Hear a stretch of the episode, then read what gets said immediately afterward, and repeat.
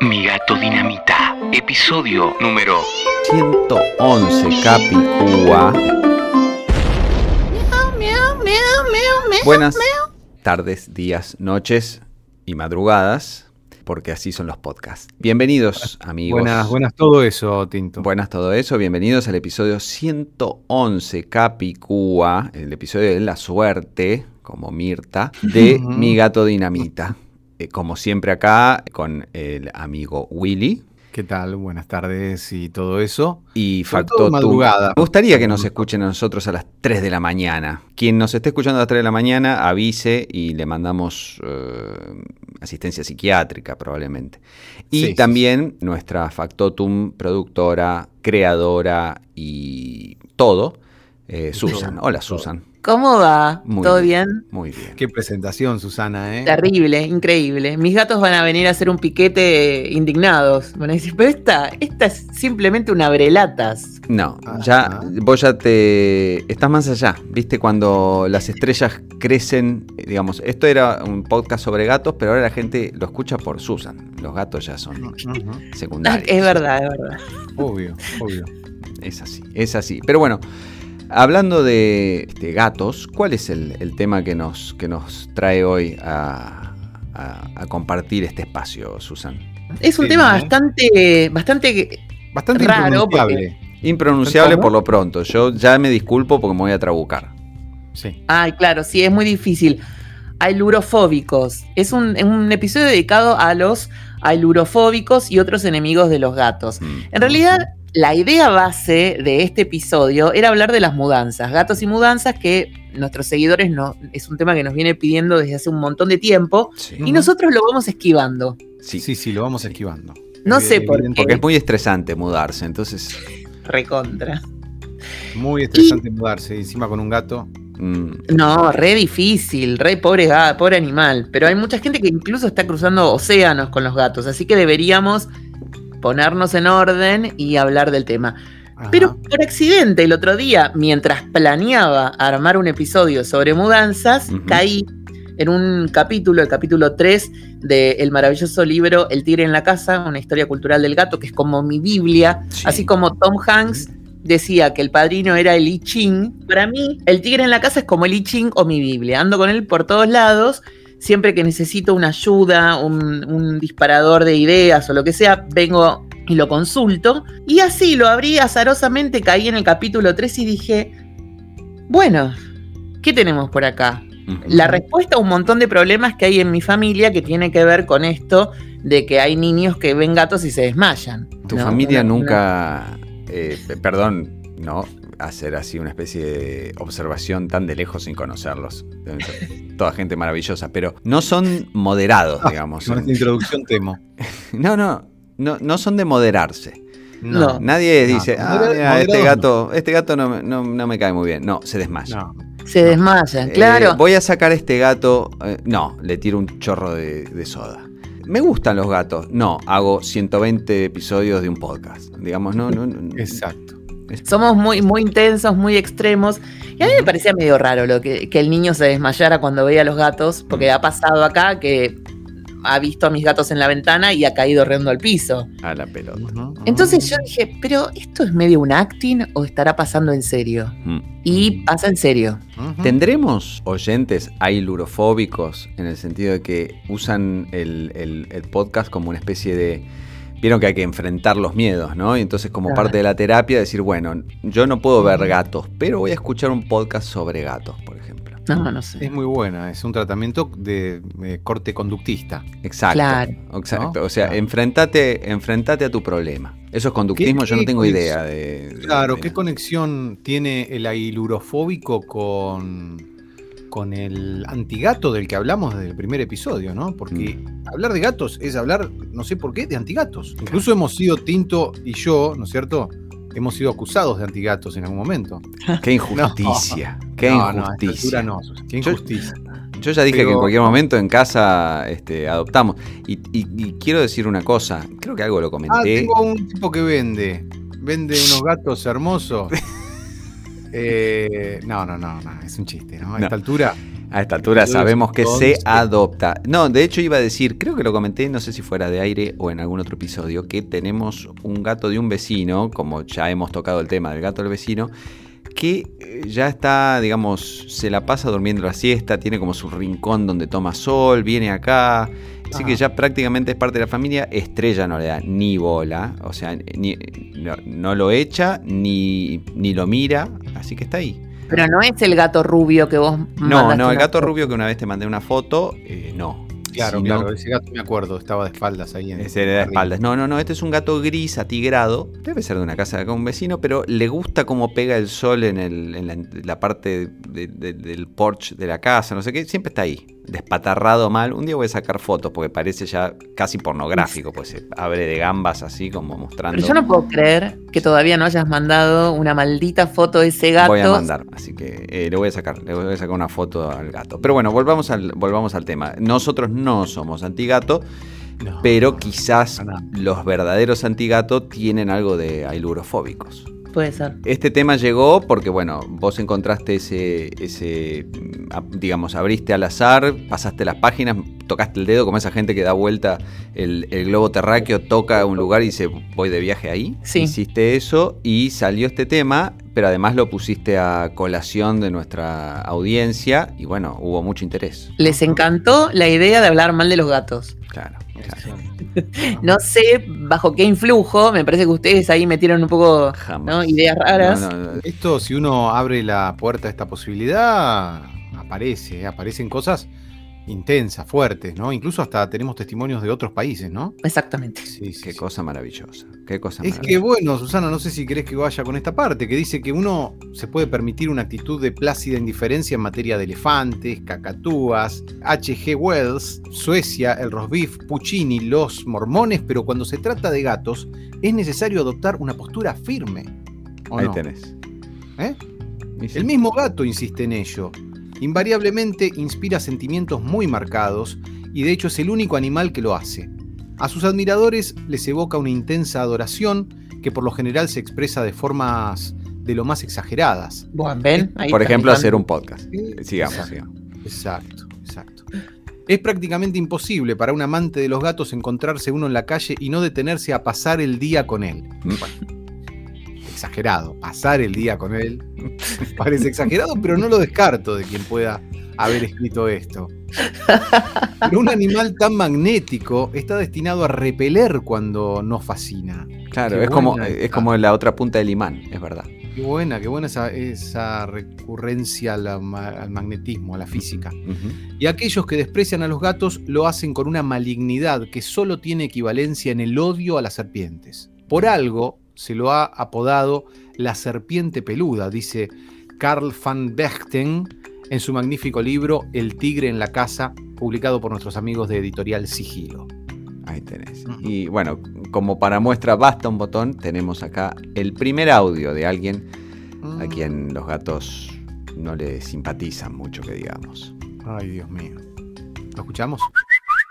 Bueno, yo a los gatos en realidad no los odio siento como una repulsión hacia ellos. Es como que no puedo estar compartiendo un mismo ambiente con un gato. Me, pasa lo mismo como con una rata. Siento lo mismo. Me erizan la piel. Fabuloso. Arrancamos tranquilos, redoblando la apuesta, llamado a llamado. Sí, ya eh, anticipamos la exageración. Exacto. Yo no voy a decir que, este testimonio es de alguien de mi familia porque prometí que iba a ser anónimo. Entonces no lo voy a decir. No vamos a decirlo eso entonces. Pero un testimonio fuerte, un testimonio este, de repulsión similar al de las ratas, donde las ratas estamos hablando de un animal que el ser humano tiene hasta razones eh, evolucionarias para tenerle miedo a la rata, un, animal que trae este, muchas infecciones y, pandemias y, ha, sido responsable de millones de muertes y el pobre gato, bueno, este, no sé si está a ese mismo nivel, ¿no? No. No, no, no está, no está claramente, pero bueno, se ve que produce reacciones exageradas, como decimos, ¿no? Sí. Sí, sí, sí, sí. Ah. Claramente, esto cal- califica como fobia, porque yo no sé este, si hay una. Debe haber, ¿no? Eh, una clasificación exacta de cuando un miedo se transforma en fobia, pero una repulsión semejante pinta para fobia. Me parece que, digamos, una fobia empieza a generar todo un, lo que decía Freud, el parapeto fóbico, ¿no? Porque primero tenemos miedo al gato, después le tenemos miedo al- a, a pasar por las este, veterinarias, después le tenemos miedo a las cosas peludas porque no se entiende, entonces se va Claro. armando toda una... No sé si esto es una fobia de ese nivel, pero es un- una repulsión importante. Bueno, a mí me pasa un poco con los cuchillos, ¿viste? Em- Empecé con, con que no podía soportar tener un objeto con- cortante, después Claro. empecé con las tijeras. Ahora ya no puedo ver que alguien se afeita en, un- en- en una película o en una serie, Bueno, lo que sea. Eso es una fobia, ¿ves? Claro. Todo Y tipo eso- de parapetos uno hace para no encontrarse con nada que despierte la representación de cuchillo, digamos. o de- Claro, Claro. es como ir ampliando el círculo para evitar este, cruzarse ni, ni- ni de soslayo, digamos, con, con Claro. el, el objeto o el ente este, que provoca la fobia. Y despierta una angustia tremenda. Mm. Claro. No sé si esto es lo, de lo que estamos hablando cuando hablamos de ailurofobia o lo que decía tu tía ahí en el. Digo, perdón. Eh, eh, eh, eh, Eh, no, discúlpame. eh, alguien que El no anónimo. es de tu familia. Claro, Eh, anónimo. me parece que es otra cosa, porque ahí no, no sé si esta persona que nos dio el testimonio, anónimo, eh, anda así como esquivando, pero de un modo angustioso, ¿no? Sí, sí, sí, yo la he visto en acción a la persona anónima Ajá.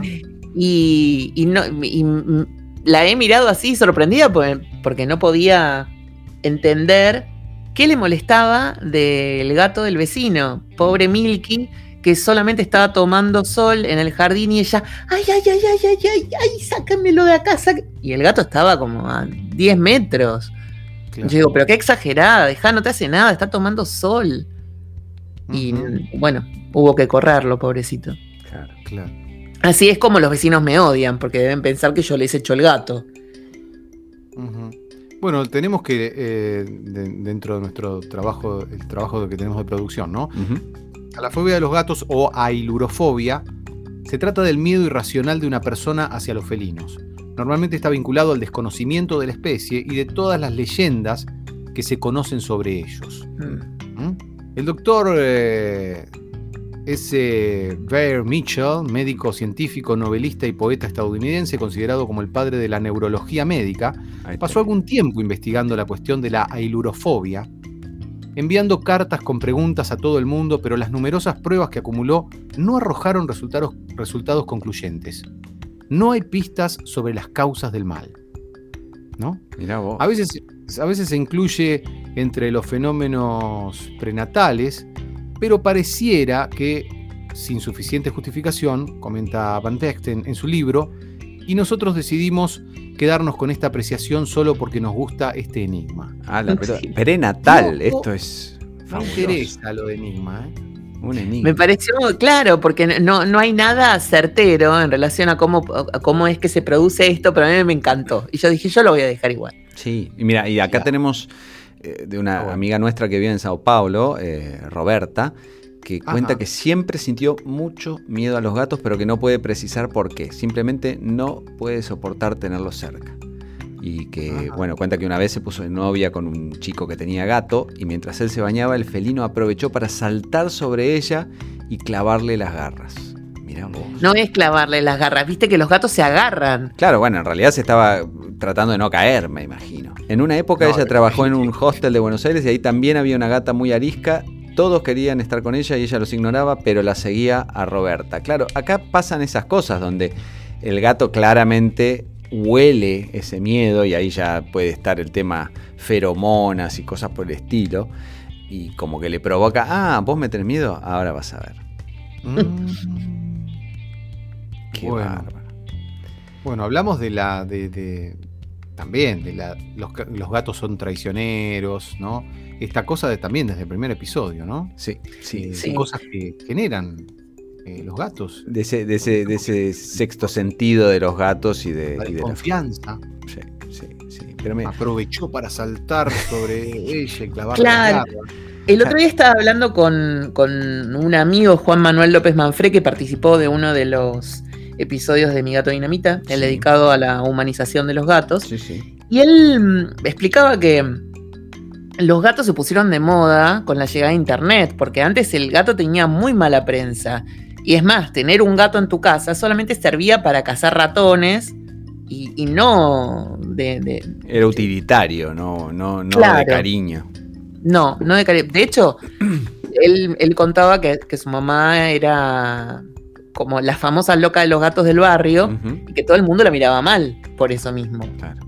Y que hoy, con la llegada de internet, el se hizo una fetichización del gato. Mm. Se puso de moda. Ajá. Así que nosotros tenemos que Y aprovechar. Lo que pasa es que por ahí también la fotito del gato es mucho más hermosa que.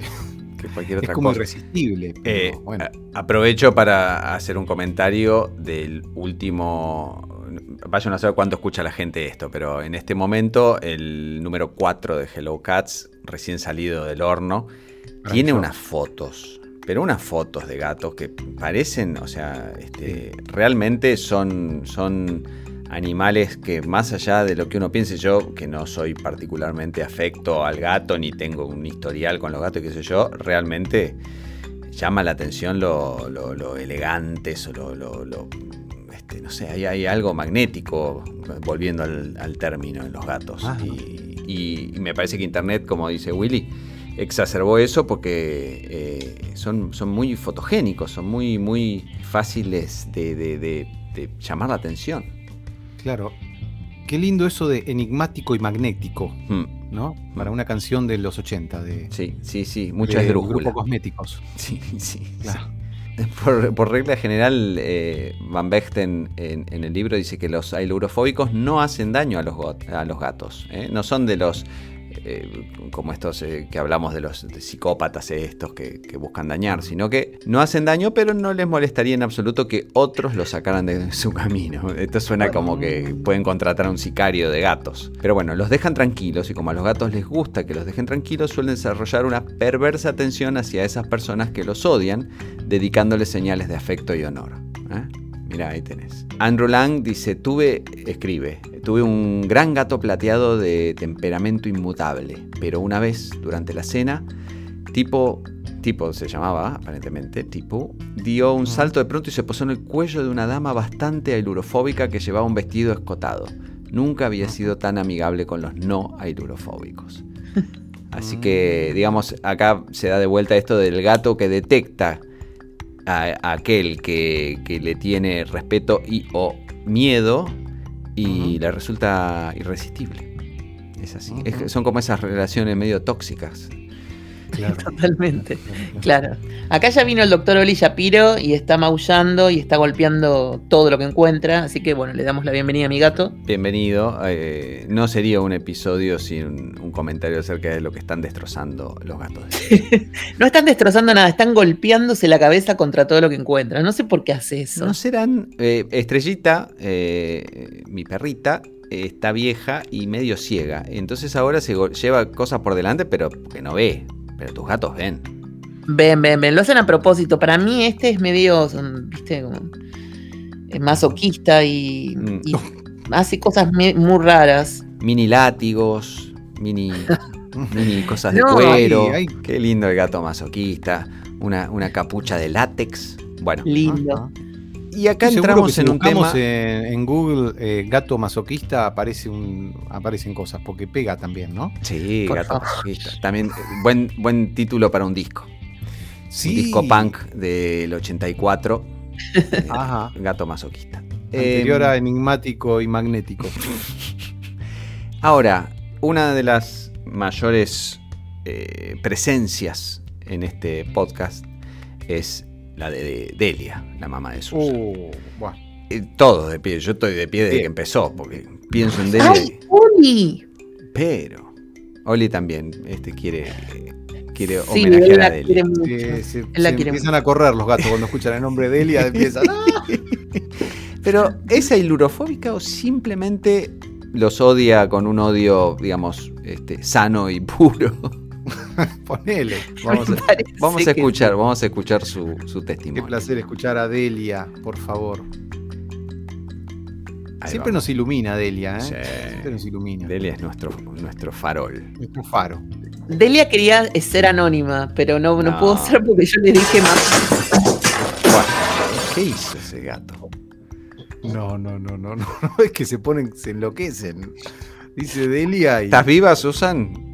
¿O te tiraron arriba un, el- un cacho de techo? Tiraron la lámpara. Pero bueno, por lo menos están haciendo algo y, y la gente sabe que realmente existen mis gatos. No sé, por eso. Yo doy vos- fe y son hermosos, son Sí, hermosos. A vos te, te- te hicieron cariño, para mí es todo No, mentira. no, a mí, o sea. Para mí es. ¿Vieron el. eh, y, y- y Willy y Susan, seguro que lo saben con sus conocimientos de psicología, etcétera, el, el síndrome eh, de Munchausen, este, donde uno inventa una enfermedad para producir cariño de los demás. Y después está Munchausen by proxy, donde uno enferma a un tercero. Este, yo creo que esto es un Munchausen gatuno donde no existen esos gatos, son gatos buenos y Susan inventa todo esto, rompe cosas, así que yo para echarle la culpa a ellos y que nosotros hablemos de, de ellos. Es probable, es probable. Me suena- Me un poco enroscada la teoría, pero es probable porque no se condice el relato de Susana con, con lo que son. Vos estuviste ahí y los viste. Y En vos también particular, estuviste bueno, acá y lo Por eso. viste. Y- Sí, y- en particular. a mí no me hicieron eh, nada. Una cosa más cariñosa, o eh, venía, se ponía encima mío, eh, Courtney. Claro. Sí. Al doctor Shapiro, lo, Oli, lo, lo vi arriba de la ladera. Pero estaba, estaba Sí, claro. prendiendo fuego a algo, estaba desenchufando la heladera no. para que se descongele el freezer. No, No, yo creo que desde ahí es como que pan- eh, tenía como un panóptico. Él iba controlando toda la casa. iba- ese era su, su mangrullo. Claro, un Ah, mangrullo. Bueno, bueno, vamos a ver qué dice Delia al respecto. Por favor, que no rompa más nada los gatos, por favor. Odio no les tengo, porque no les voy a tirar ni una piedra, ni mucho menos. Sifonazo, mami. Y bueno, un poquito de agua no les hace mal. Un poquito de Pero, soda. mamá, no, no es Vicentico el gato, que no se baña. Está limpio. Bueno, la gente lo baña. Lo único que no lo baña sos vos. No se baña el gato. El gato se autolimpia como los hornos. Bueno, pero para decir yo de querer tener un gato, no. No, pero si por ejemplo vos ves a Milky, Milky ya es recontra famoso, mi gato dinamita, porque siempre lo nombro. Si vos te- la- la- lo ves a Milky acá, lo echás. ¿sí? Porque viene a ensuciarme al- ahí en el jardín. Bueno, no sabemos si es él, si es el negrito, si es rayitas. Hace mucho que no lo veo al Rayita. ¿Cuántos años hace que el tipo dijo que se llamaba Rayita ahí en la vereda?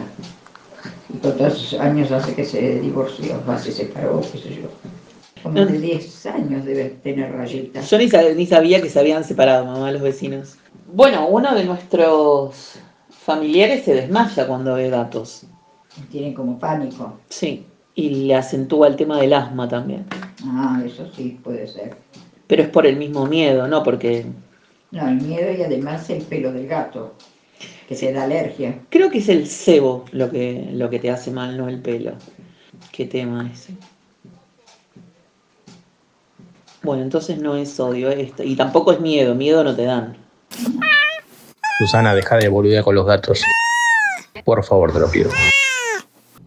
Bueno, no es, no es odio, no es miedo, es desagrado. Es, no, sé qué, no sé qué decir, pero No sabemos qué es. los, eh, digamos, los, los argumentos de Delia son más bien eh, utilitarios. Eh, no, este gato viene y ensucia. No, Claro. Este gato viene, entonces no, no, no me parece que, que haya una, un encono simplemente por ser gatos.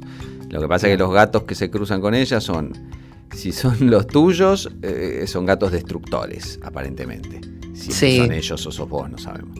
Si son eh, el del vecino, le ensucia el patio. Entonces tiene como un argumento de decir, mira, no me gustan estos gatos porque me hacen estas cosas. Está bien, es bueno eso, porque ahí, no estamos hablando de un síntoma. ¿no? Claro. Es muy pragmático, muy claro, no es eh, no sé qué me pasa, me desmayo. Hmm. eh, ¿no? Sino que ella sabe por qué no. Bueno, como en general, ella sabe. Sabe incluso que los vecinos se separaron, ella No puedo creer. todo. Hablando de, pan- hablando de panóptico, Delia en el barrio, digamos, hablemos de toda zona norte, creo que Sí. cubre. Claro. No, es terrible. Lo, lo más gracioso es que no, porque ella no, no, no está en la ventana, está en el fondo. O sea, Pero se entera, se entera. De alguna manera se se entera. entera. Se entera, Se entera igual, no tengo idea cómo hace, pero bueno, Ah. es así. Hablas en tu charla con Delia em, de algo en particular que, que después se menciona en nuestras notas, que la forma más simple de la, de la ailurofobia eh, es la ailurofobia asmática. ¿sí? Eh, Claro. Gente que tiene asma o rinitis alérgica, ven que se agravan sus síntomas en presencia de un gato. Pero esto es físico o psíquico, digamos.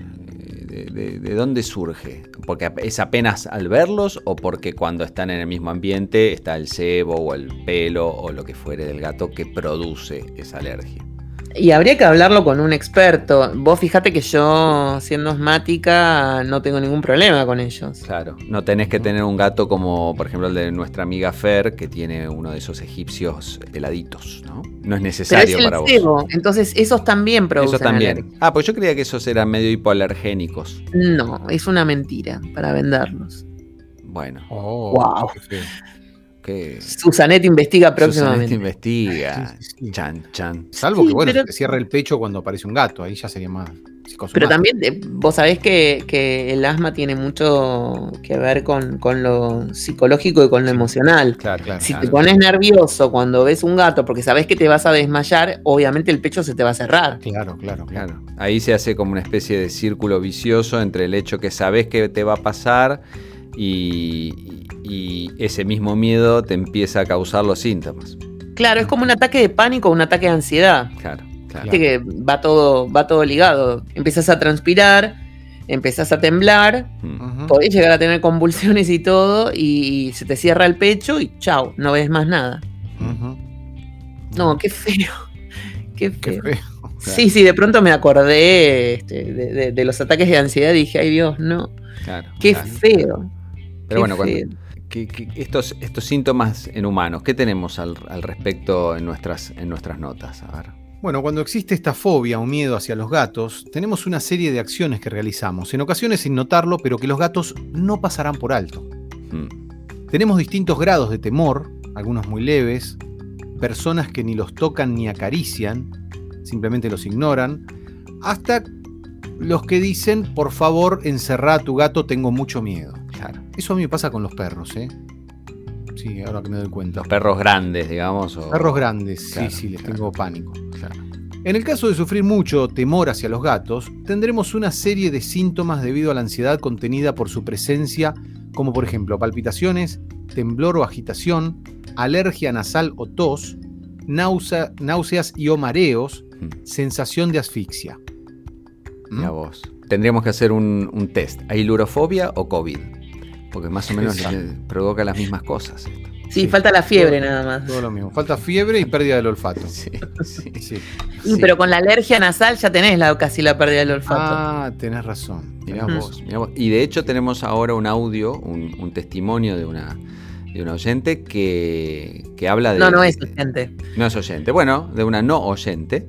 Digo que no es oyente porque tiene fobia a los gatos, no va a escuchar Direct- nunca. Eso es lo que decía antes. Si vamos a hablar de cosas Fue muy, que, que no- nunca nos van a escuchar quienes nos deberían escuchar. muy difícil los testimonios de, de- de este programa, Susana, ¿eh? Claro, conseguir a alguien que odia a los enorme. gatos para un programa de gatos es como decir, eh, claro, es muy Claro. difícil, es muy complicado. Es muy difícil. Voy a hacer un documental sobre los que odian a los documentalistas. ¿Cómo lo haces? Claro. Es muy, Claro, muy claro. complicado. Pero bueno, vamos a, decir que, vamos a ver qué dice Agustín acerca de sus reacciones físicas ¿no? ante, ante el gato. Lo mío es, es una fobia, no es un miedo. Digamos, es un miedo irracional. No es que me ha pasado nada con gatos, no es que simplemente les tengo pánico, les tengo, les tengo mucho, mucho, mucho miedo, no sé por qué, nunca me ha pasado nada. Es, como te digo, es, es una fobia, es algo irracional desde, desde hace muchos años, creo que toda mi vida, desde chica, desde que yo tengo memoria por lo menos, que les tengo miedo a los gatos, sobre todo cuando cuanto más altos están, peor. Ah, por ejemplo, si voy a la casa de alguien, que sé que tiene gatos y a veces viste que los gatos se trepan así a, la, a, los, a las mesas y cosas así, bueno, peor. Ah, si el gato llega a saltar me, me, me, pone peor a mí. Por lo general, bueno, ya todos saben que yo tengo esta fobia, entonces si voy a la casa de alguien y tiene un gato, el gato lo ponen afuera o lo encierran o algo, entonces yo no estoy cerca de gatos porque la verdad que me pone muy mal.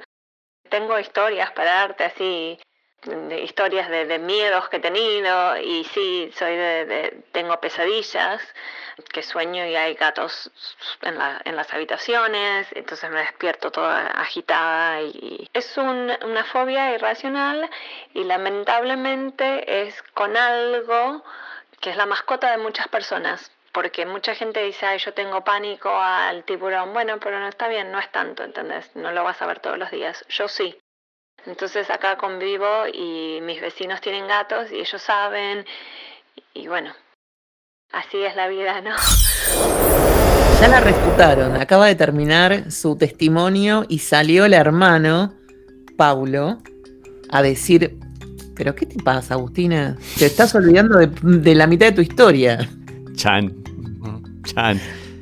Lo, podemos poner ya mismo para que, aparezca la respuesta. La respuesta de Paulo eh, queremos, Paulo. Que, eh, que viene a, dar una razón para todo esto, quizás. ¿eh? Para todo esto tan irracional como ella misma lo describe, ¿no? Es interesante la diferencia que ella hace entre no es miedo, es fobia. Y está bueno eso que dice, me gusta. Cristina se olvida de las cosas, pero le pasaron tres cosas. Una vez, en el zoológico, creo que de Mendoza, un tigre le hizo pis encima. Le, hizo un spray de pis y la pilló toda. Eso fue una de las primeras veces que hubo un encuentro fortuito con un felino. Una segunda vez eh, estábamos caminando por Santa Fe, volviendo de la casa de mi abuela, y de un baldío que había en, perdón, en Santa Fe, no, en Las Heras y Junín, saltó un gato no, encima de mi hermana, pero muy cerca, le saltó muy cerca, se pegó un susto tremendo. Era, no era tan chica, tenía unos 8 o 9 años, o por ahí un poco más. Y el tercer caso que le pasó fue, que fue el peor, eh, que se metió un gato de la calle a su habitación y se escondió debajo de su cama. Y mi papá lo tuvo que sacar a las patadas porque mi hermana se pegó un susto bárbaro porque lo descubrió en el momento que se fue a dormir. Esas son las tres cosas que le pasaron a mi hermana que no sé por qué no te está contando, no sé, no se debe haber acordado. ¿Habrá, ¿Habrá algo de eso que eh, yo veo en las películas que la gente que tiene un trauma muy grande lo, bloquea directamente? Claro. Se, olvida. Sin duda, claro, eso es es la, la, efectividad del trauma. Que, no podés olvidarte que un tigre te hizo pis encima. Claro, Y, no lo mencionas porque realmente hay un bloqueo que su, propia psiquis pone una pared adelante de esos recuerdos. Aparte yo hablé con Agustina. Para que, para que vuelva a revivir eso con un método catártico. Sí. Hipnosis, claro, como en los tiempos de Freud, sí. Sí. Yo hablé con Agustina y le dije, Agustina, lamento traerte los malos recuerdos y me dijo, ¿qué recuerdos? No, no, a mí nunca me pasó nada con un gato. La charla fue así. Yo pidiéndole perdón por rememorarle momentos terribles de su vida, ella me dijo, no, no, nunca me pasó nada con un gato. Por eso mismo tuvo que salir Paulo al ruedo para... Porque que te haga, que un tigre, yo lo contaría en toda la fiesta. claro. Hubiera sido cuando me dice el cura en mi casamiento, bueno, diga unas palabras. Bueno, yo una vez en el zoológico. Claro. Es para contar en todos lados, eso es buenísimo. muy genial. ¿Viste cuando decís, estoy meado por, no sé, por un caballo? Estoy, meado por un tigre. Bueno, ella tal cual, estoy meada por un tigre no, maravilloso. Un cuento maravilloso, la verdad. Lamentablemente a ella le, pegó por la fobia y ahora no puede soportar a ningún tipo de felinos, pero la verdad que como cuento es maravilloso. Es maravilloso. me, hace acordar al caso Juanito este, de Freud, que le tenía miedo a los caballos. Una fobia perfectamente escrita por Freud y todo. Eh, le tenía miedo a los caballos. Eh, y siempre aclaran en la facultad y todo, pero acuérdense de que caballos había por todos lados en aquella época. Hoy un día un niño no se cruza con ningún caballo. Claro. Pero en 1910... Era como tenerle miedo al auto. Claro, era como tener miedo a un, a un auto. Y po- pobre, digamos, entiendo el sufrimiento de Agustina, porque, eh, bueno, hay gatos por todos lados. Claro, claro, claro, claro. Sí. Bueno, ella Sí. dice que, que lo que sufre es de, de taquicardia, o sea, no se desmaya, pero le empieza a dar palpitaciones y se empieza a poner muy mal, se angustia un montón. Bueno, palpitaciones, temblor o agitación, eh, náuseas, mareos, sensación de asfixia, todo eso es- son síntomas de- del ataque de angustia, ¿no? Que Claro. es lo que se llama ataque de pánico, que Freud escribió en- ya hace Sí. un montón como el ataque de angustia. Claro, Sí. de hecho, en las notas tenemos que a veces eh, eso puede provocar algo similar al ataque de pánico, como decís vos, Willy. Y hay gente que tiene que ir a terapia, eh, se- seguimos con, con- con todo esto freudiano, para poder sobrellevar esto de una manera más amigable, porque curiosamente en los casos más leves de miedo es habitual observar que el felino se acerca más y más y más. Así que eh, tenemos Sí, esto de la, evidente. de la atracción. Es evidente, lo volvemos a confirmar con, con las anécdotas que nos cuenta el hermano de, de Agustina. Claro, ¿no? claro, es así. es Tres así, veces porque- tuvo historias. A ver, el gato que se metió a la casa. ¿Por qué fue a la habitación de Agustina y no a cualquier otra? O sea, eh, puede haber sido fortuitamente justo entró por esa ventana, pero me parece que también está esto de que, a ver, ¿cuál es el humano de acá que más miedo me tiene? Y a ese es al que voy. Salvo Paulo, todos los miembros de esa casa son antigato. Muy antigato. Sí. Muy, muy, muy antigato. Yo no puedo creer. eh, ayer hablábamos con él sobre su papá y que le estaba contando historias terribles a los hijos de Paulo acerca de los gatos. sí, sí. chicos se No- reían, pero medio que estaban. No, Basta, no abuelo, queremos basta". contar exactamente qué, pero sí, sí, sí, cosas, cosas, cosas fatales. Personalmente, siempre es lindo escuchar a Paulo eh, porque lo conozco, que estamos en 2021, yo creo que hace 20 años, este, a, Paulo y anduvo por, es, una persona encantadora, eh, muy divertida y encima anduvo por, por muchos rincones del mundo muy interesantes, así que tiene muchas cosas lindas para contar, vivió mucho tiempo en Singapur, él, así que es- probablemente lo tengamos quizás seguido por acá porque siempre es interesante para escucharlo y de hecho tiene, tiene unas, unas, unas líneas en, en esta última edición de Hello Cats que comentábamos antes también. Exactamente, una car- eh, carta de un lector es, es de Paulo Política, así que cuando eh, compren la revista la le- y la lean, ese- esa primera historia es de él. Exactamente. Así que, pero bueno, eh, con esto de que los gatos pueden o no oler el miedo y tienen esa atracción para quienes más los- les temen, se, se hizo una encuesta. Este, Susan, Susan tiene una encuesta en las redes Sí. y la gente está de acuerdo con que, con que es así, porque bueno, la, la evidencia anecdótica lo, lo, eh, lo apoya, ¿no? Exacto, como la idea de que el, el gato huele el miedo, ¿no? En Instagram el resultado fue mm, un 90% dijo que sí, que los gatos eh, perciben el, el temor de los humanos y un 10% que no. Y en, en Twitter fue de un 90% que sí y un 3% que no. Claro. ¿Los gatos huelen el miedo? Esa fue la pregunta y bueno, todo el mundo estaba como loco contestando porque parece que es un tema que les interesó muchísimo. Y sí, Claro, bueno, sí. igual acá nos hacemos una pregunta que es, ¿qué les lleva a buscar a la persona que les teme o no los quiere cerca? Claro.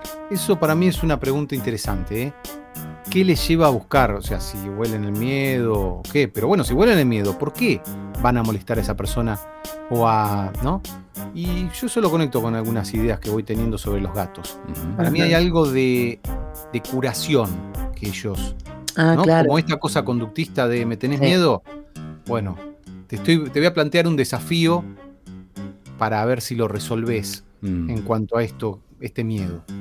Ahora después les cuento un poquito lo que estuve investigando, Por favor. yéndome hasta, hasta Egipto. Apa. No nos fijamos en gastos. No, No, no, no, nos fijamos en gasto, no nos fijamos en nada, ni siquiera en criterio de realidad nos fijamos. No importa, no importa. Pero bueno, acá en las notas, eh, una cosa, una, una de las teorías que se plantea es que, que las actitudes son las que nos delatan ante, ante ese gato que, que detecta ese temor. ¿eh? Entonces, cuando Ajá. tenemos plena confianza en el animal, intentamos contacto visual para tocarlo o para jugar, pero cuando le, le tememos, bajamos la mirada como ignorándolo. Y cuando el gato no hace contacto visual con nosotros, lo toma como una señal amistosa. O sea, es al revés de lo que uno pretende hacer y se acerca. Entonces ahí está un poco una explicación, llamémosle, de, este, lenguaje visual, de por qué se acercan a personas que no los quieren o que, les temen, el lenguaje corporal felino. Uno lo hace sin querer y el gato lo interpreta de una manera opuesta a lo que uno intenta eh, este, expresar. Entonces, como la mirada de los gatos forma parte de ese lenguaje corporal, con los de su misma especie o otras especies como los humanos, entonces cuando se enfrentan a otro gato, mantienen un contacto visual sobre el interés o cuando eh, están por cazar una presa, por ejemplo. Esto es típico del documental, ¿no? Cuando están mostrando, dice, uh, ahí el león vio, no sé, la gacela. Y te das cuenta que clavó mirada y no le, no, le despega la mirada mientras se va acercando, que yo, hay, hay un, la mirada se mantiene todo el, todo el tiempo. Y cuando como personas establecemos un contacto visual muy fuerte con un gato, sobre todo si no nos conoce, por ahí se esconde o te ignora porque eso es amenazante, pero lo tratas de ignorar y se acerca porque no ve peligro. Lo que pasa un poco es que la reacción natural del humano es contraria al lenguaje corporal felino y ahí es donde se produce esta, esta eh, confusión, digamos. No es que eh, ellos huelen, sino que eh, apelan a su instinto de cazadores. Claro, claro. Por eso este siempre te, dicen que cuando miras al gato, a tu propio gato, la mirada la tenés que sostener pero muy poco tiempo y de determinada forma para, para no ponerlo nervioso ni ansioso porque él se siente justamente como si fuera una presa. Claro.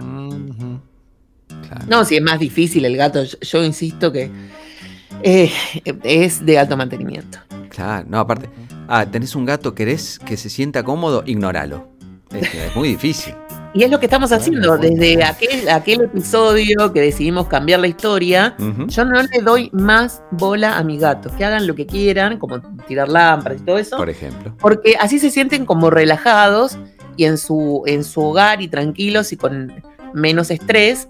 Y cuando ellos quieren contacto, vienen y me buscan. Si no quieren contacto conmigo y andan solos por ahí. Y vos no los vas a buscar, no, los, no. te impones. Dejas que ellos decidan. Exacto. Muy bien. Muy bien. Bueno, tenemos otro audio donde Luciana nos cuenta que no todo está perdido para los ailurofóbicos. Lleva una cuota de esperanza a todos aquellos que sienten fobia por los gatos. Así que vamos a, a ver qué remedio presenta Luciana ante esta ante esta situación. Yo salí siete años con un chico. Este muchacho eh, no era muy adepto a los animales en general. Le tenían bastante miedo a los gatos. Nunca había tenido gato. Su madre le tenía terror a los perros. Con lo cual era muy complicado que él tuviese una relación con los animales. Fanática de los animales, yo y siempre tuve. Eh, de a poquito empezamos a salir y bueno, empezó a venir a mi casa y como yo tenía perrito, eh, él intentó acercarse a mi perro. Mi perro tampoco fue muy fácil porque tampoco fue muy receptivo. Yo no tenía gato en ese momento, pero mi mamá sí había tenido y en mi casa siempre hubo gatos. La cosa es que él empezó a referirme de que los perros los empezaba a tolerar más, pero los gatos no. Entonces yo ¿qué hice? Empecé a buscar situaciones donde hubiese gatos. Entonces, eh, qué sé yo, íbamos a algún lado y si había un gatito, yo me acercaba, lo tocaba, le enseñaba, le decía, ¿ves? Así está contento, o así está enojado, o está asustado. Tenés que acercarle la mano, hacer esto, hacer así, así. Y de a poquito fui como intentando acercarlo al mundo de los gatos. Entonces le contaba, por ejemplo, qué cosas puede hacer un gato, cuáles son sus habilidades, cómo se comportan, cuáles son los gustos en general, cómo cuidar un gato. Y bueno, y de a poquito, en siete años, eh, se volvió un fanático de los gatos. De hecho, cuando yo adopté a Matilda, bueno, ahí está. Yo le compartí, porque todavía estábamos, nos habíamos separado, pero bueno, todavía seguíamos hablando y estaba muy contento.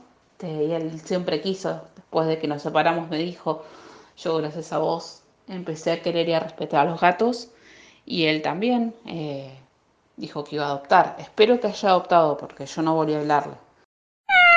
Pero qué, qué notable ese proyecto de tan, tan gradual, siete años, Claro. que hasta, hasta sobrevivió más allá del proyecto de hacerle, eh, digamos, de, de- de- de que se acerque a los gatos su novio, que el noviazgo mismo. Terminó el proyecto más allá eh, de la vida, de la relación entre ellos. Es maravilloso. Qué paciencia también, ¿no? Sí, yo no lo hubiese, no, no hubiese aguantado el proyecto. ¿eh? No, no, no. A la, a primera cara de, de- de rareza frente a un gato, bueno, chao. Listo. Yo soy poquita pulga.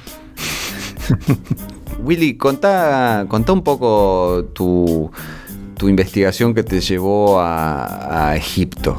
Yo empecé con toda una investigación que fue aflorando, las primeras ideas fueron aflorando durante el programa anterior que hicimos, el 110, porque empezó a resonarme que los gatos evocaban algo de lo femenino, ¿no? Em, lo femenino pensando en términos de más o menos como Lacan lo, lo describió, ¿no? Lo femenino sería como distinto de lo, de lo fálico. Lo fálico es como muy concreto. "Eh, me falta algo, eh, me compro un auto y ahora ya no me falta nada. ¿No? Como una cosa tonta, como el hombre que es medio pavote. ¿no es ¿Cierto? Eso sería todo el universo fálico, lo que cierra, lo que, lo que hay fue una falta y entonces uno. Y lo femenino es una cosa más. Eh, Es el universo, digamos. Lo femenino es. Bueno, es irrepresentable, es todo lo que queda por fuera de esta cosa fálica que es, lo- es un efecto del lenguaje. Como no podemos decirlo la última palabra, bueno, entonces lo femenino es una cosa más inacible, más, ¿no? Que tiene una conexión con lo fálico, pero eh, es algo que produce lo que llaman misoginia, ¿no? Aversión a las mujeres o falta de confianza en ellas, dice el diccionario.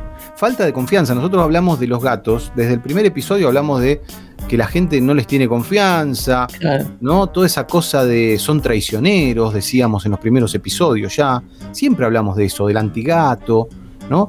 Como algo de, de una, de una misoginia. Y bueno, yo estaba con estas ideas, porque además en el programa anterior dijimos los gatos son todos singulares, eso es lo que dice Lacan, las mujeres son una por una, no, no hay una serie, eh, es una por una, cada una diferente.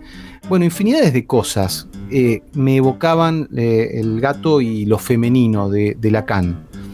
Este, y bueno, y estaba viendo el otro día un documental, dije, ah, voy a ver un documental en Netflix a ver si hay algo de, de faraones y cosas así.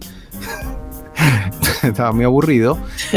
Y entonces me encontré con el documental Los secretos de la tumba de Es una tumba, una ciudad, una necrópolis enorme que encontraron y do- documentaron todo el hallazgo desde que van desenterrando todo con, con, ¿no? de- de- del desierto. Claro.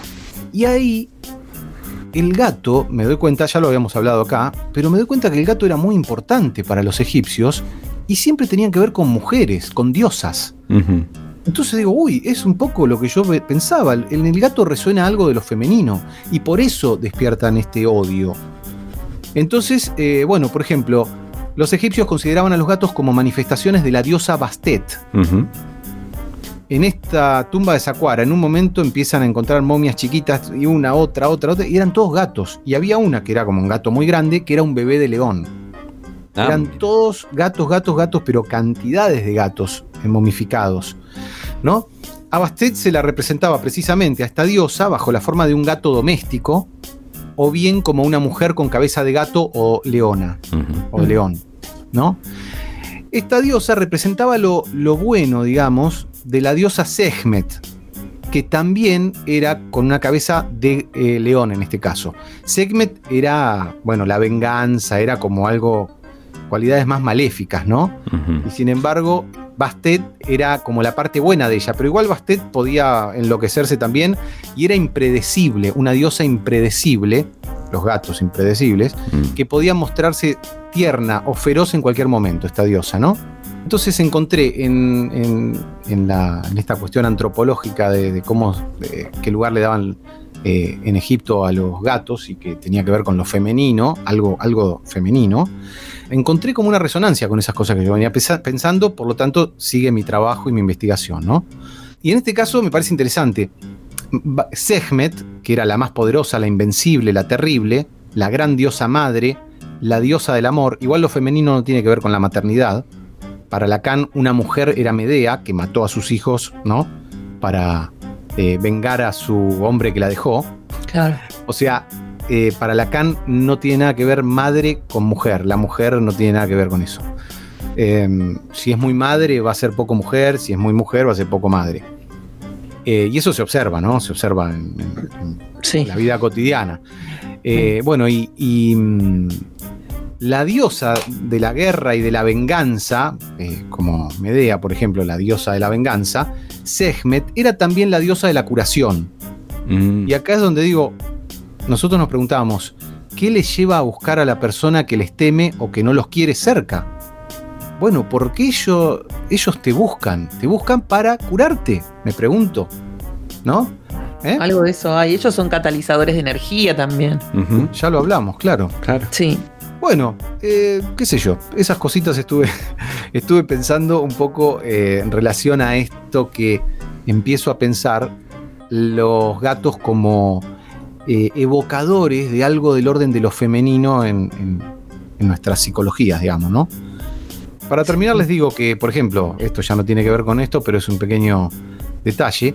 La leyenda dice que Egipto se rindió ante los persas cuando estos portaron gatos en sus escudos Ah, ya que los persas sabían que los egipcios eran capaces de rendirse antes de lastimar a algún gato. Claro. mira vos. Tuvieron piola Bueno. los persas, ¿eh? Sí, es que bueno, el gato era, con- era el gato era sagrado en esa época. Y como, como en este libro, que después, eh, en este libro y en, y en un montón de, de otros, y en, y en la historia de los gatos, se habla eh, precisamente de, de cómo el animal pasó de ser sagrado a ser eh, asesinado y quemado junto con las brujas. Claro. Acá Van Vechten lo, lo dice claramente en, en referencia a, a los amores y odios extremos que desencadenan estos animales, ¿no? Porque Claro. pasaron justamente de tener un, un rol sagrado en una época de la historia y después ser asesinados y considerados como objeto del mal Por el, eh, a causa del ocultismo y que en realidad no tenía nada que ver, ¿no? Pero ¿Será? hoy, hoy en día todavía se lo sigue considerando como eh, lo- los gatos negros y los gatos blancos se usan para, para, para magia y para rituales umbanda y otras cosas. Por eso se pide Claro. que tengan cuidado con las adopciones de gatos Claro. de color y demás. Sin, sin saber nada y arriesgando esto eh, eh, sin haber leído nada y, y completamente instintivo lo mío, pero ¿será este paso de la adoración egipcia y en, y en eh, civilizaciones antiguas a eh, esto de eh, asociarlos a brujas y a lo, y a lo, al ocultismo, etcétera, etcétera, será una mm, se- este, consecuencia de Europa, esa Europa de Edad Media tan controlada por la iglesia y la religión, sí. ¿no? Me, Sí, me suena eso, porque si vos querés este, hacer que cualquier cosa que no fuera el catolicismo eh, o el cristianismo eh, sea considerado blasfemo, bueno, vos agarrás todas las otras religiones que predes, bueno, eh, muchísimo más antiguas que, el catolicismo, y, y si la querés demonizar, bueno, todo lo que tenía que ver con ello lo tenés que demonizar también. Y el gato estaba tan, tan atado a no solo Egipto, sino, sino otras, otras cosas, y mismo el paganismo en sí tiene mucho que ver con el gato. Bueno, si vas a demonizar, demonizás al gato como símbolo de todo eso, ¿no? Exacto. Y el, el Puede siguiente capítulo de este libro de mm, El tigre en la casa pasa directamente al ocultismo, el gato y el ocultismo, que es un tema que a mí me interesa un montón y siempre quise escribir al respecto, no solamente en la revista, sino también hablarlo acá en el podcast, pero es como muy intenso. Y entonces eh, me lleva mucho tiempo terminar de, de- de- de encontrarle la vuelta para, para ver desde dónde enfocarlo. Claro. Capaz que es mucho más simple de lo que uno cree, pero como me, me cuesta mucho el tema, eh, me, me atrae y al mismo tiempo me, me cuesta un montón Mm. por- porque sé todas las cosas que le hacen a los gatos. Mm. Entonces, em, creo que hasta fin de año no lo vamos a, a- a tratar. Pero, mientras tanto arrancaste a pintar pentagramas en, en tu casa, este, colgar cruces invertidas y esas cosas, ¿no? Como ponerte en tema. Perdón, eh, interrumpo un segundito, tengo que ir a recibir a alguien. Me despido hasta el próximo programa, así abruptamente. ¿eh? Yo ya lo he hecho otras veces, Willy, no pasa nada, ¿eh? No, no- no te bueno, vamos a eh, echar. Nada, voy a seguir trabajando en esta conexión entre lo que hoy estamos trabajando, que yo conecto con esta cosa que es la misoginia, ¿no? Vas a terminar escribiendo un Como libro. un sobre todo equivalente. Así que eh, estoy entusiasmadísimo con estas investigaciones, este, bueno, delirantes. En paralelo, amigo. Paralelo. Muchas gracias, compañero. Me tengo que- Salud. Adiós, Willy. El fóbico número uno de, de- de los gatos era Napoleón. Claro. Mira. Y una de las cosas que, que más me gusta de, de encontrarle como el punto débil o el talón de Aquiles es que se podía usar en su contra. ¿Te imaginas que le podíamos haber ganado todas las batallas usando al gato? ¿No? Como Qué para tenderle una trampa. Le tirábamos un- unos Tenemos a- gatos. Sí, mirá lo que dice. Cuenta la leyenda que poco después de la batalla de Wagram y, a- y la segunda ocupa- ocupación de Viena, cuando el corso y su séquito, Napoleón, ¿no? Ya ocupaban el palacio de Schönbrunn, uno de sus ayudantes de campo se retiraba a dormir a altas horas de la madrugada cuando al pasar junto a la puerta de Napoleón los sorprendió el ruido más singular, así como los reiterados llamados de ayuda del emperador. Abrió la puerta sin vacilar, entró como una tromba y vio al mayor genio militar de todos los tiempos, semidesnudo, con el semblante agitado, la frente salpicada de sudor, dando estocadas convulsivas con su espada a través del tapiz que forraba las paredes, detrás del cual se había escondido un gato. Y Madame Junot, su- la, este, esposa eh, duquesa de Abrantes y esposa del general de Napoleón, Jean Andoche Junot, era consciente de esta debilidad y se sabe que obtuvo una importante ventaja política simplemente mencionando un gato en el momento preciso. Acá, como decís vos, Susan, era cuestión de saberlo y, y te digo, era una gran ventaja. Y cambiábamos la historia. Mirá vos, mirá vos. Tendremos que probar, ¿no? Eh, pues subirnos en el, en el DeLorean, ir, a- ir al pasado. al pasado y ya de cuando se estaba empezando a hacer el loquito, nada de tener que llegar a Waterloo un poquito antes, ya lo podíamos frenar. El tigre en la casa lo pueden comprar en cualquier librería. A- aprovechen porque se reeditó hace muy pocos días y está disponible. Y es una, es una maravilla. Y si no, en la página de Editorial Sigilo, agradecemos a Maximiliano Papandrea que tuvo la gentileza de mandarme este capítulo en PDF para que yo lo pudiera incluir en las notas. Y no, de no modo te más tenés que andar tipeando todo, claro. Ay, sí. Y bueno, Así gracias a, a todos nuestros amigos, oyentes y no oyentes por su fobia a los gatos, que igual este, participaron con sus, con sus testimonios. Y bueno, vamos a, a despedirnos de todos ustedes, agradecerles por estar acá y, y vamos a terminar con este saludo felino. Me da, me da mucha curiosidad cuál es este saludo felino que tenemos. A ver. Matilda, ¿saludás por favor? Esto fue Mi Gato Dinamita. Seguinos en Pinterest, Twitter, Instagram y Facebook.